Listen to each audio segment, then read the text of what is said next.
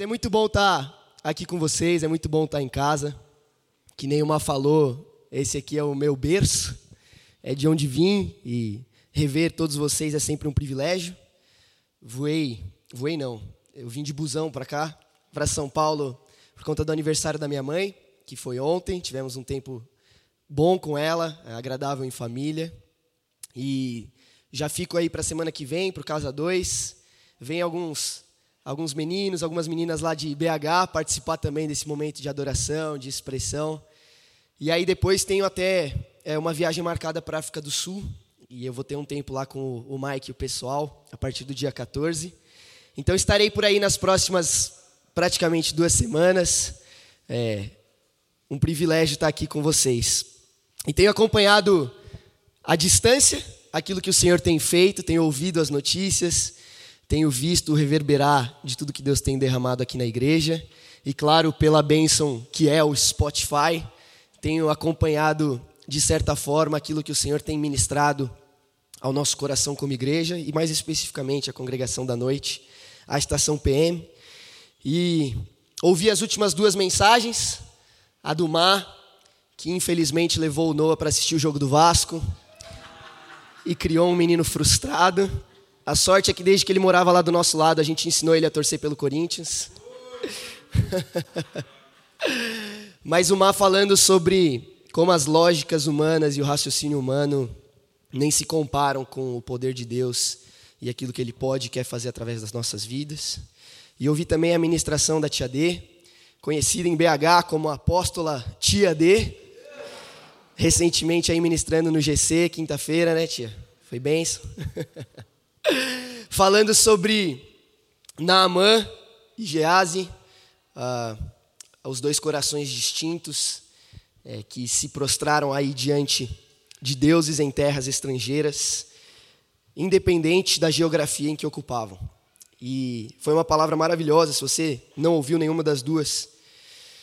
Encorajo você a ouvir, mas eu trago a memória de vocês esses discursos porque, pelo que eu entendi, vocês têm ouvido o Senhor conduzir vocês por um processo de maturidade, pelo renovar da sua mente, pelo transformar dos seus hábitos, pela entrega do seu coração. E essas mensagens têm sido instrumentos, têm sido passo a passo, têm sido encorajamentos para vocês nessa transformação e nesse processo de conhecer e buscar mais ao Senhor, de ser transformado pelo renovar da sua mente. E o que eu preparei para nós hoje, essa noite, é algo que o Senhor tem ministrado muito forte no meu coração sobre. É, tem uns bichinhos aqui. Melhor descer, né?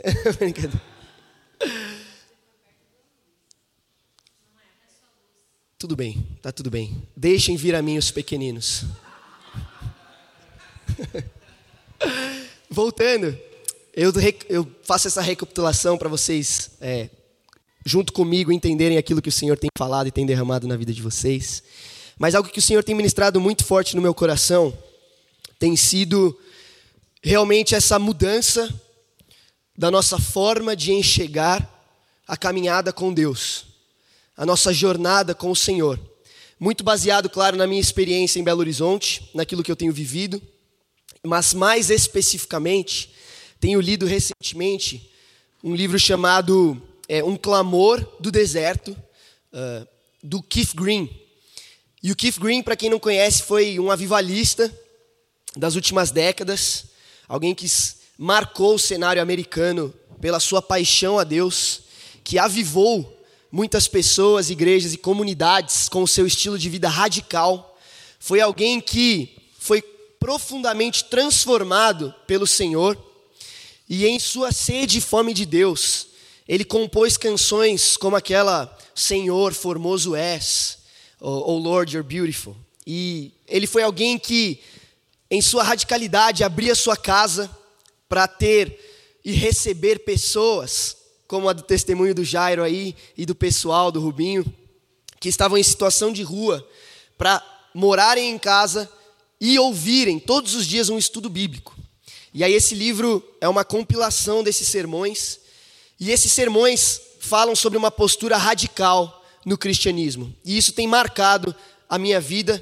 Obrigado, Rubinho. Isso tem marcado o meu tempo com o Senhor. E eu quero compartilhar muito disso com vocês. Eu quero compartilhar algo que eu tenho entendido em Deus, que muda a nossa forma de viver, que muda a nossa forma de praticar a vida cristã. E é algo muito simples. E vou convidar vocês a abrir comigo em Mateus 25. Mas o título da minha mensagem hoje é Esperando o Noivo. Uma parábola famosa, conhecida de Jesus no Evangelho de Mateus, mas que eu creio que ela ajusta os nossos pensamentos e o foco da nossa vida, transformando a maneira que nos propomos a viver, como tem sido aí a proposta das últimas mensagens. Em Mateus 25, do 1 a 13, eu vou ler na NVT, você pode acompanhar aí com a Sarinha, ou na sua versão. A palavra de Deus diz assim: Então, o reino dos céus. Som. O reino dos céus será como as dez virgens que pegaram suas lamparinas e saíram para encontrar-se com o noivo. Cinco delas eram insensatas e cinco prudentes. As cinco insensatas não levaram óleo suficiente para as lamparinas. Mas as outras cinco tiveram o bom senso de levar óleo de reserva. Como o noivo demorou a chegar, todas ficaram sonolentas e adormeceram.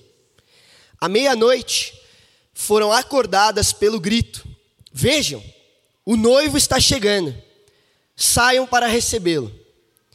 Todas as virgens se levantaram e prepararam suas lamparinas. Então as cinco insensatas pediram às outras: Por favor, deem-nos um pouco de óleo, pois nossas lamparinas estão se apagando. As outras, porém, responderam: Não temos o suficiente para todas. Vão e comprem óleo para vocês. Quando estavam fora comprando óleo, o noivo chegou. Então as cinco que estavam preparadas entraram com ele no banquete de casamento, e a porta foi trancada. Mais tarde, quando as outras cinco voltaram, ficaram do lado de fora chamando: Senhor, Senhor, abra-nos a porta. Mas ele respondeu: A verdade é que não as conheço. Portanto, vigiem, pois não sabem o dia nem a hora da volta. Portanto, vigiem, pois não sabem o dia nem a hora da volta. E se eu dissesse para vocês que ano que vem vou casar?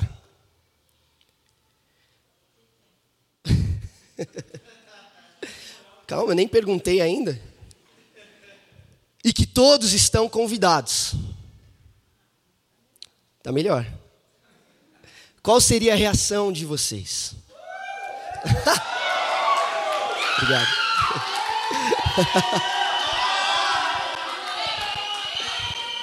Vejo que vocês são um povo de fé. Todo mundo de olho, né?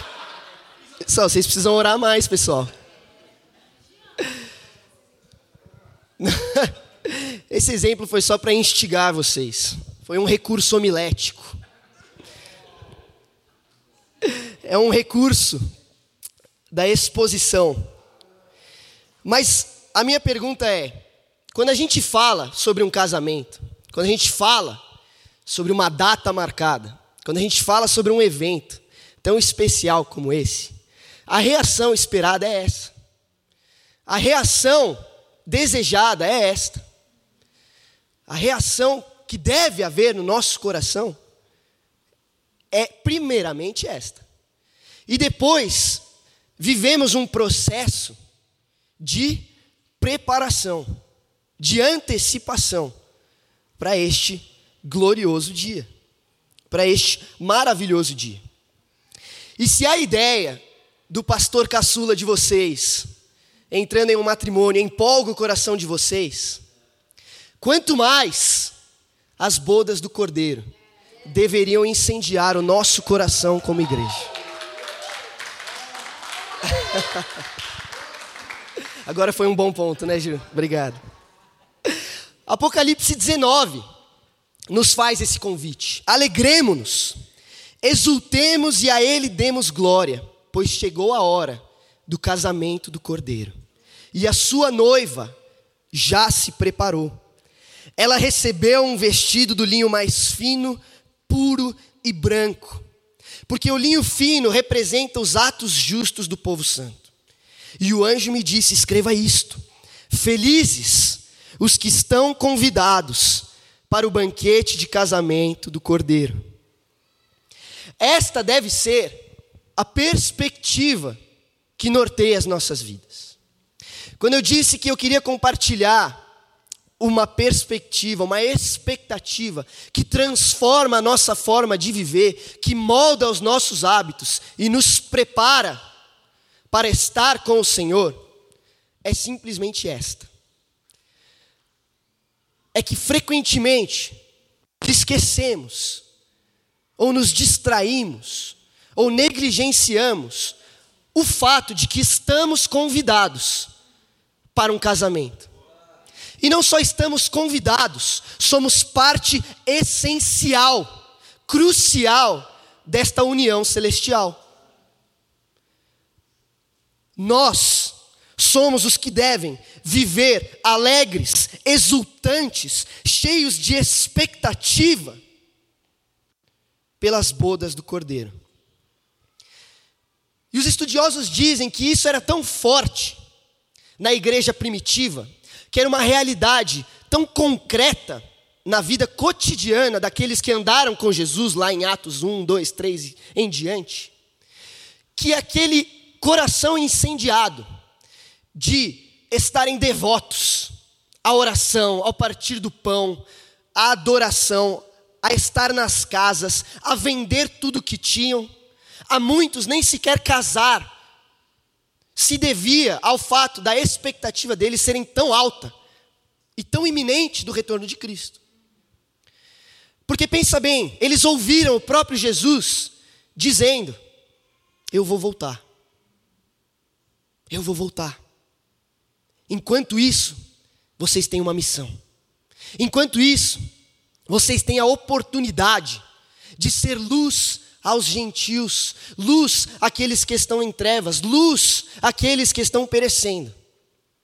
E esse senso de que a promessa de Deus era tão forte, era tão real, era tão concreta no coração daquela igreja, que isso norteava todas as decisões de vida deles. No domingo passado, a tia D compartilhou que a caminhada cristã não é feita de uma vida pura, de uma vida perfeita, de uma vida sem desvios, desníveis, obstáculos e até deslizes. Mas é necessário reconhecer a graça, o convite da misericórdia que nos chama, passo a passo, para avançar enchendo cada vez mais o nosso copo como ela usou, para esta compreensão da intimidade com o Senhor e da missão que Ele tem para nós. E é isso que eu quero trazer para vocês. A sua vida é uma vida vivida na expectativa de um casamento.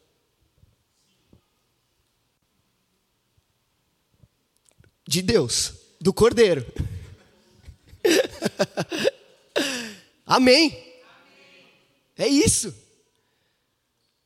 Lendo os sermões do Keith Green, ele abordando uma parábola em Mateus 22, similar a essa das dez virgens, ele conta sobre como Jesus, quando diz que muitos receberam o convite, recusaram para estar no banquete.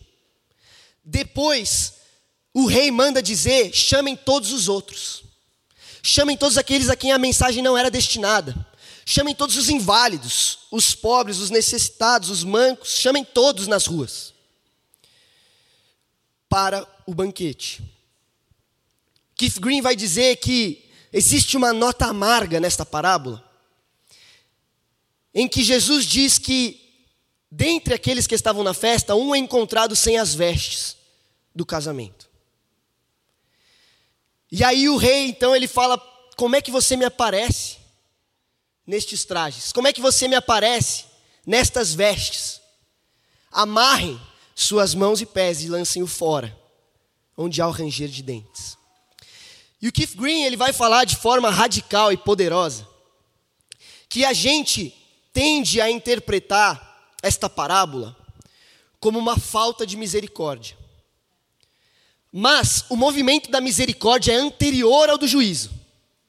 A misericórdia e a graça de Deus é estender o convite a todos que não tinham condições de participar da festa a mim e a você. A graça e a misericórdia de Deus estão disponíveis para todos. Afinal, este é o desejo de Deus, como nos diz o Novo Testamento: que todos cheguem à salvação, que todos se arrependam.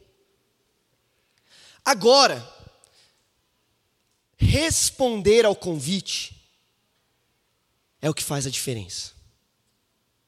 Não basta receber o convite. Não basta ser convidado para um casamento. Você tem que se preparar para o casamento. Você tem que se vestir de forma adequada para o casamento. Neste último ano, tive o privilégio de participar de três celebrações. Uma como ministro de um casal de Belo Horizonte, com um testemunho incrível, que tinha se achegado à igreja justamente procurando um local para casar e descobriu, na, na verdade, uma família para pertencer.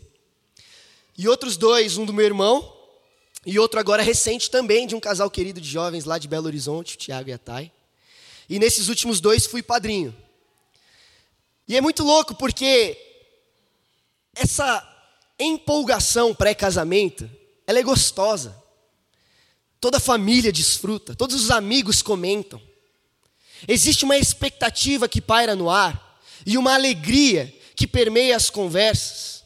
Todas as vezes que você sai para procurar o look certo, todas as vezes que você sai para procurar ah, o suspensório que os noivos exigiram, todas as vezes que você tenta de última hora ou no último dia comprar o sapato que o seu irmão exigiu e você tenta achar num preço melhor. Toda essa expectativa, ou quando os noivos inventam um Air Max do nada, né? Ficou lindo, inclusive. Recomendo. Mas essa expectativa e este preparar-se para o casamento é o que o Keith Green vai dizer que é a resposta que nós devemos dar ao convite da graça. Não basta apenas ouvir falar do Senhor. Não basta apenas levantar a mão em um culto. Não basta apenas cumprir alguns ritos. Você tem se preparado para o casamento? Você tem ido atrás das vestes que o Senhor quer nos dar, das vestimentas que Ele tem a oferecer. O servo de Eliseu foi atrás das vestes que Naamã podia dar. Mas não eram as vestes que o Senhor tinha para o seu povo. Isaías vai dizer no capítulo 61 e 10: É imensa a minha alegria no Senhor, meu Deus pois ele me vestiu com roupas de salvação e pôs sobre mim um manto de justiça. Sou como noivo com suas vestes de casamento, como a noiva com suas joias. No reino de Deus, as vestes que precisamos colocar e assumir se chamam vestes de justiça. E nada mais, nada menos que o sacrifício do cordeiro é o que nos garante a justiça. Apocalipse vai dizer: Felizes aqueles que lavam as suas vestes no sangue do Cordeiro. No contexto de Isaías, significa abandonar os ídolos, abandonar as próprias forças, competências e esforços, os seus trapos imundos, os nossos pecados, nosso passado, nosso coração rebelde, orgulhoso e egoísta para se revestir daquele que se fez injustiça, para que fôssemos chamados justiça de Deus.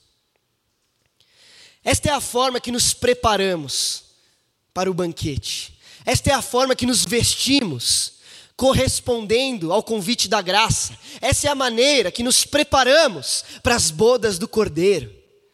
Dia após dia, nos despindo de nós mesmos, de todo orgulho, de toda ganância, de toda arrogância, e vestindo vestes de justiça, dadas pelo próprio Cordeiro, no seu sacrifício perfeito. E é isso que Jesus está tentando ensinar aos seus ouvintes desde o capítulo 24, anterior a esta parábola das dez virgens. Porque quando a gente entende ou para para estudar a parábola das dez virgens, a gente precisa perceber que ela não é isoladamente um ponto que Deus ou que Jesus está tentando fazer aos ouvintes de forma isolada. Ela, na verdade, ela está localizada entre outras duas parábolas anterior a ela. É a parábola do servo bom e do servo mau, aquele que fica encarregado de cuidar da casa do Senhor e quando ele não está, ele espanca os seus servos ou ele cuida bem dos seus servos. E posterior à parábola das dez virgens, tem a parábola dos talentos. A parábola que Deus, que Jesus fala que certo homem rico indo viajar deu talentos para uns, cinco para um, dois para outro, um para outro. Você conhece a história. Dois foram servos bons e fiéis, multiplicando aqueles talentos.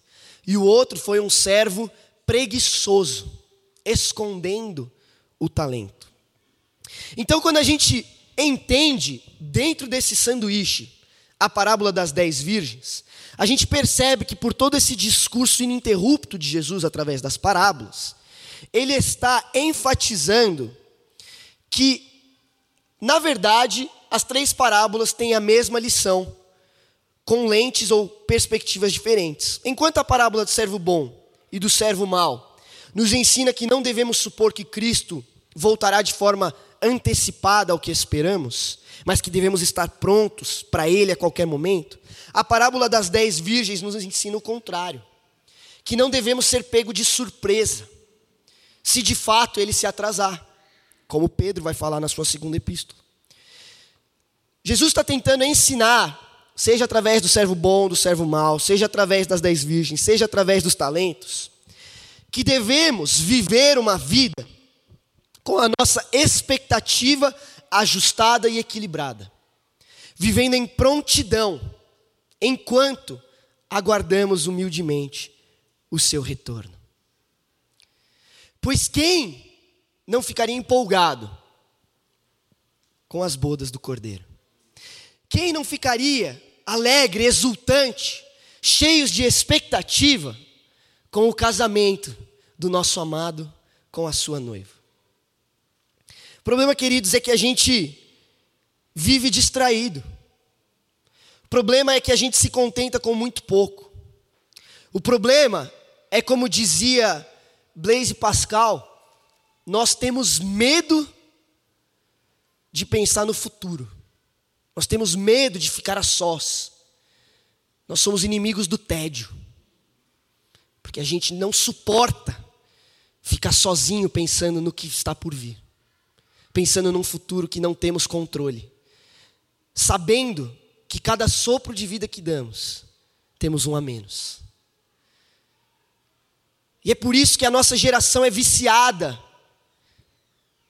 viciada em entretenimento, viciada em algo que nos distraia das questões existenciais e profundas, viciada em coisas supérfluas, em propagandas que nos dizem que precisamos ter que coisas que não precisamos, e desesperados por construir uma vida que a traça corrói e o ladrão rouba.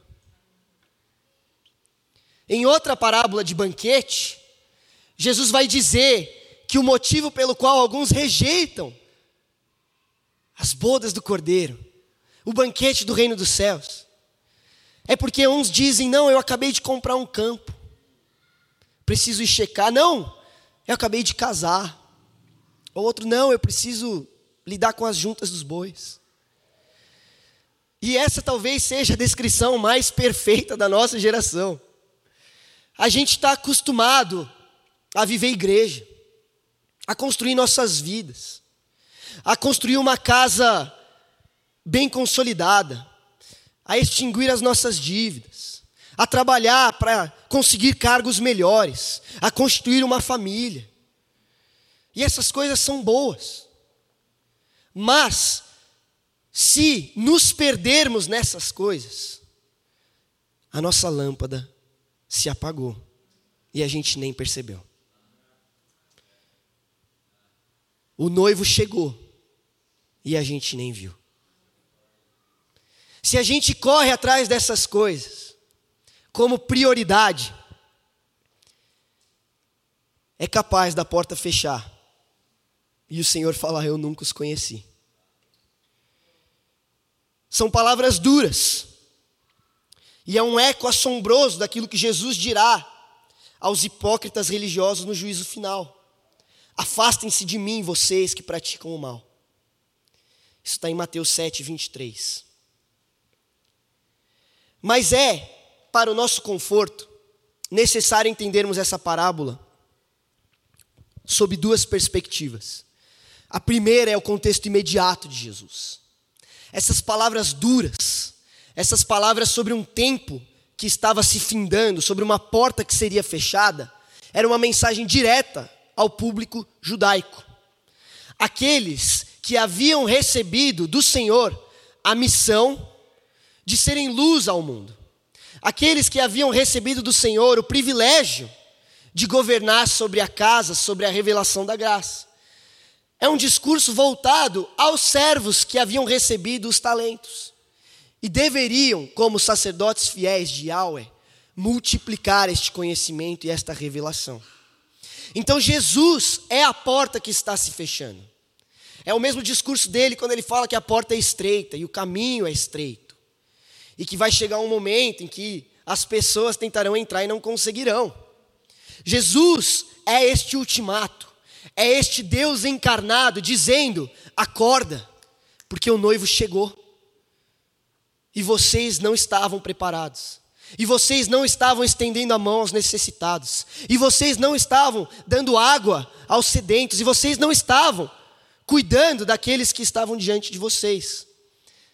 Esta é a parábola que encerra o capítulo 25. Quando foi, Senhor, que fizemos essas coisas por vocês? Por você? Quando vocês fizeram ao menor no reino, vocês fizeram a mim. Então, este ultimato de Jesus é primariamente ao povo judeu, mas se estende a nós também, como igreja, nessa expectativa do casamento. E na expectativa da segunda vinda de Jesus, é claro. Ele termina dizendo: vigie, pois não sabem o dia e nem a hora da volta. Pedro, em sua segunda epístola, como eu citei, vai dizer logo, amados, não se esqueçam disso. Para o Senhor, um dia é como mil anos, e mil anos como um dia. Na verdade, o Senhor não demora em cumprir a sua promessa, como pensam alguns. Pelo contrário, Ele é paciente por causa de vocês e não deseja que ninguém seja destruído, mas que todos se arrependam.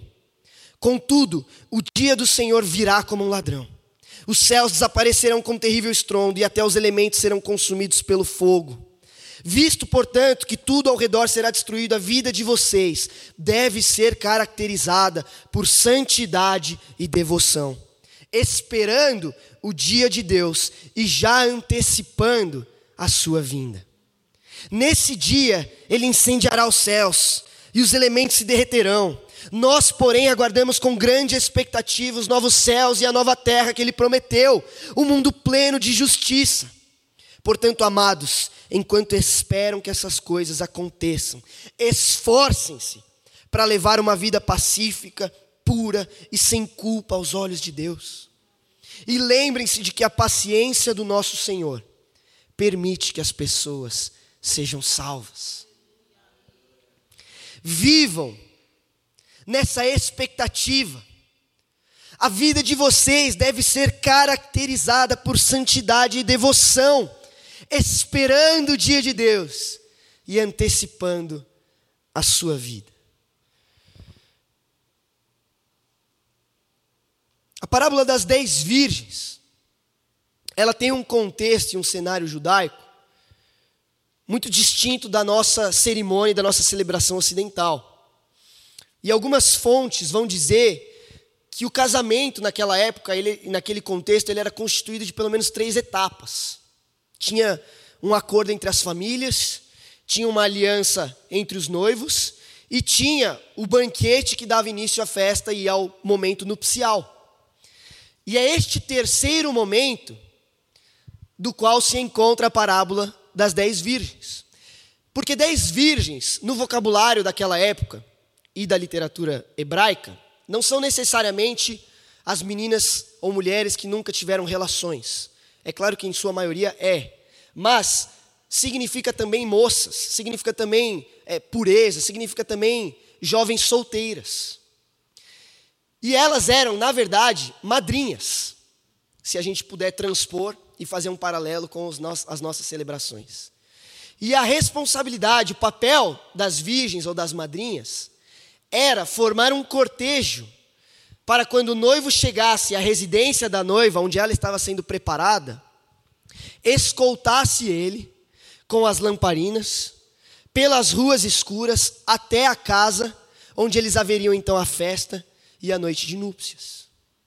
Então a responsabilidade delas era iluminar o caminho, era se alegrar com grande expectativa, ansiedade e alegria, esse momento tão sublime. E aí, tipicamente comum na literatura judaica, Jesus estabelece um contraste entre a sabedoria e a imprudência, entre as sensatas e as insensatas. E é interessante, a gente não, quando a gente lê as parábolas, a gente não pode ficar tentando achar uma correspondência para cada, cada papel, cada personagem, cada coisa, porque este não é o propósito das parábolas. O propósito das parábolas é uma ilustração que enfatiza um ponto central. E o ponto central da parábola das dez virgens é vigiem. É estejam prontos. É estejam preparados. E é como Pedro, orientando a igreja, diz: a vida de vocês não deve ser uma vida distraída, não deve ser uma vida acomodada, não deve ser uma vida confortável.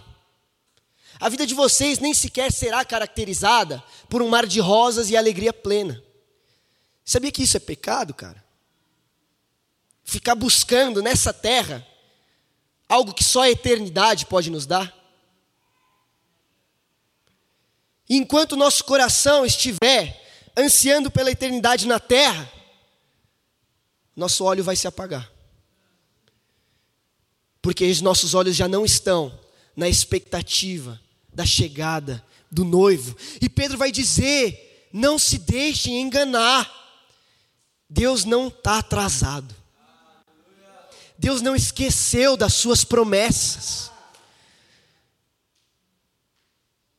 Pelo contrário, Ele está esperando as pessoas responderem ao convite. Ele está pacientemente aguardando as pessoas serem tomadas de santidade e devoção. Essa manhã eu fui convidado pelo pessoal da manhã também para compartilhar. E eles têm feito uma série sobre algumas coisas que a igreja precisa. E eu tive o privilégio de pregar sobre vida devocional. E eu compartilhei sobre um versículo que marcou a minha vida. Marcou a minha trajetória, a minha história, que é Levítico 6:13. Quando Deus dá as instruções para como o povo deveria se aproximar, se relacionar com Ele. Aos sacerdotes, aos levitas, ele diz: o fogo no altar nunca deverá se apagar. A chama do altar nunca deverá ser apagada. Todos os dias, o sacerdote deve se levantar e trazer lenha ao altar, pois a chama não pode se apagar. E é interessante porque o livro de Levítico, apesar deste nome, não é uma instrução apenas para os levitas. Não é uma instrução apenas para os sacerdotes. Na verdade, no, cap, no versículo 2 do primeiro capítulo, ele, ele diz: Moisés fale aos filhos de Israel que a chama não deve se apagar. E é diante do altar, quando Arão inaugura aquele altar, aquele tabernáculo, aquele funcionamento, que fogo sai da presença do Senhor, da coluna de fogo e glória, e consome aquele sacrifício, que entra a responsabilidade dos sacerdotes. Este fogo que só o Senhor pode produzir, agora não pode se apagar. Esta graça que homem nenhum pode gerar no nosso coração, esse convite de misericórdia para participarmos do banquete do Senhor, agora está nas nossas mãos, agora está sob o nosso cuidado, agora está debaixo da Sua responsabilidade. E o óleo, muitas vezes na Bíblia, fala da vida do Espírito, da unção, fala da combustão, do combustível que mantém acesa a chama.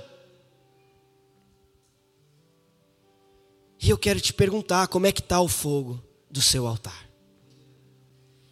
Como é que está a chama da sua lâmpada? Como é que está o óleo da sua lamparina? Portanto, já que temos essa grande expectativa, que a vida de vocês seja caracterizada por santidade e devoção. Santidade é participar da natureza de Deus. Santidade é se apropriar do Senhor e chamar Ele de meu. Santidade é estar face a face com o Senhor como a um amigo. Santidade é deixar o banquete, o casamento, moldar os seus dias e a sua vida. Santidade é você pegar o seu sapato, as suas vestes e lavar tudo no sangue do Cordeiro, falando: Deus, eu preciso estar pronto para quando o Senhor chegar. Devoção é a capacidade de se apegar fervorosamente a Deus. Devoção é criar um voto, é se comprometer, é uma disposição irredutível de avançar mesmo em meio à oposição. Devoção é forjar a sua alma, é disciplinar o seu corpo, para que todas as manhãs não falte lenha no altar para que todos os dias, no seu trabalho, na sua família, na sua universidade, na igreja, nas ruas, nunca falte óleo, nunca falte luz, para multiplicar os talentos, para multiplicar a graça, para servir um copo d'água, para vestir os que têm frio, para abrigar os que não têm casa para amparar os que choram. Tudo para ouvir no final. Servo bom e fiel. Entra no gozo do seu Senhor. Vamos celebrar as bodas do Cordeiro. Este senso de que estamos esperando, essa esperança que gera expectativa, essa expectativa que molda a devoção, é a tão esperada renovação das nossas mentes, para que nos entreguemos como sacrifícios vivos no altar e a chama nunca se apague. O fogo do altar nunca deverá se apagar. Esse versículo marcou a história da igreja. Esse versículo marcou diversas comunidades, Uma delas, o movimento morável que vocês conhecem bem. Pessoas que, dotadas de fervor espiritual, ouviram falar de uma ilha onde só entravam escravos, a leste da Índia. E contactaram o dono britânico e ateu, dizendo: Nós queremos anunciar o evangelho nessa ilha sem acesso. E ele disse: Aqui só entra escravo. E eles disseram: Então a gente quer ir como escravo. Disseram adeus para suas juntas de bois. Disseram adeus para suas famílias. Disseram adeus para todos os seus projetos de vida. E no barco, a caminho para aquela ilha, anunciaram o evangelho gritaram para que o cordeiro imolado receba a glória que lhe é devida. E os moravianos que marcaram uma geração, que incendiaram muitas outras igrejas e movimentos, eles mesmos nasceram de uma casa de oração. A vigília do Senhor numa fazenda alugada por Zinzerdorf. E diz que os moravianos, com o lema de Levítico 6,13, o fogo no altar nunca deverá se apagar. Eles organizaram um movimento de 24 homens e 24 mulheres, que se organizaram em turnos de oração, para que 24 horas por dia eles estivessem diante de Deus clamando para serem avivados, para serem tomados de fogo celestial, para serem cheios do óleo do Espírito. E esse movimento de oração durou nada mais, nada menos que 100 anos. 100 anos de oração ininterrupta. Mas porque eles não deixaram o fogo apagar? A vida deles, como sacrifício no altar, preparou a chegada do noivo em muitas outras nações, em muitas outras comunidades, em muitas outras vidas. E, cara, esse tem que ser o desejo do meu e do seu coração. Se a gente não tem vivido na expectativa de algo maior do que essa vida, os nossos passos estão sendo em vão. Se a gente não tem vivido na expectativa, na alegria do banquete da graça e da misericórdia, os nossos projetos de vida não suportarão o fogo o juízo de Deus. Se nós não temos vivido a nossa vida com esse senso de missão, com esse senso de devoção, de santidade, então cuidado, que a gente pode perder a hora que o noivo chegar, distraídos com as coisas que o mundo tem a oferecer.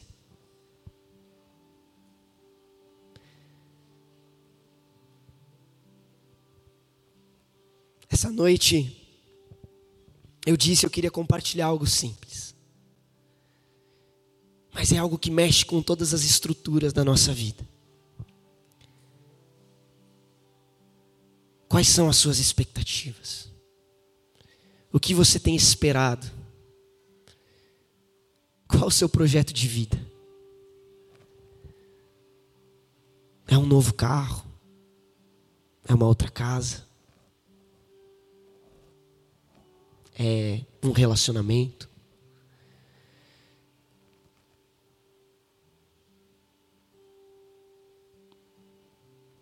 Nessas ruas escuras deste mundo, é muito fácil a gente achar Deus proverá. Mas a gente precisa se preparar. A gente precisa se esforçar. A gente precisa ser diligente. A gente precisa ajustar o passo, o coração. A gente precisa ter óleo reserva. A gente precisa estar tá cheio de expectativa. Não quer dizer que a gente vai ser perfeito. Não quer dizer que Deus não tenha misericórdia. Afinal, todas as dez virgens dormiram. Todas as dez capotaram no meio da noite. Mas umas acordaram, estavam prontas. As outras tiveram que sair correndo desesperadas, procurando aqueles que estavam prontos. Como anda o nível de óleo do seu coração? Como anda a chama do seu altar? Como anda a expectativa da sua vida para o casamento do Cordeiro?